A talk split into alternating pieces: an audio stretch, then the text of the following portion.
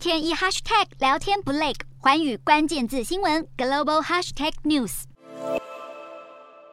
乌俄战争打得如火如荼，法国总统马克宏选在这个时候出访与乌克兰接壤的罗马尼亚和摩尔多瓦进行国事访问。十四日，他抵达罗马尼亚港都康士坦塔，探望法国士兵。马克宏表示，这次站在最前线的法军是法国的骄傲。这五百名法军是在乌俄战争开打后紧急派到罗马尼亚进行部署，以防止战争进一步往东欧蔓延。马克宏接着与北约军队共进晚餐，他赞扬法军和比利时的战友们共同行动十分有效率。马克宏之前说过，绝对不能羞辱俄罗斯。当时乌克兰总统泽伦斯基还表达了相当不满。法国欧洲事务部长伯恩十四日对媒体重新解释了马克宏的意思，其实是当乌克兰冲突结束后，国际社会还是必须邀请俄罗斯参与对话，与俄国一起建设，找到一条共存和解的道路。至于马克宏之前所说，乌克兰恐怕几十年内都进不了欧盟，伯恩则表示，他认为法国应该向乌克兰发出积极讯号，对乌克兰加入欧盟展现出开放的态度。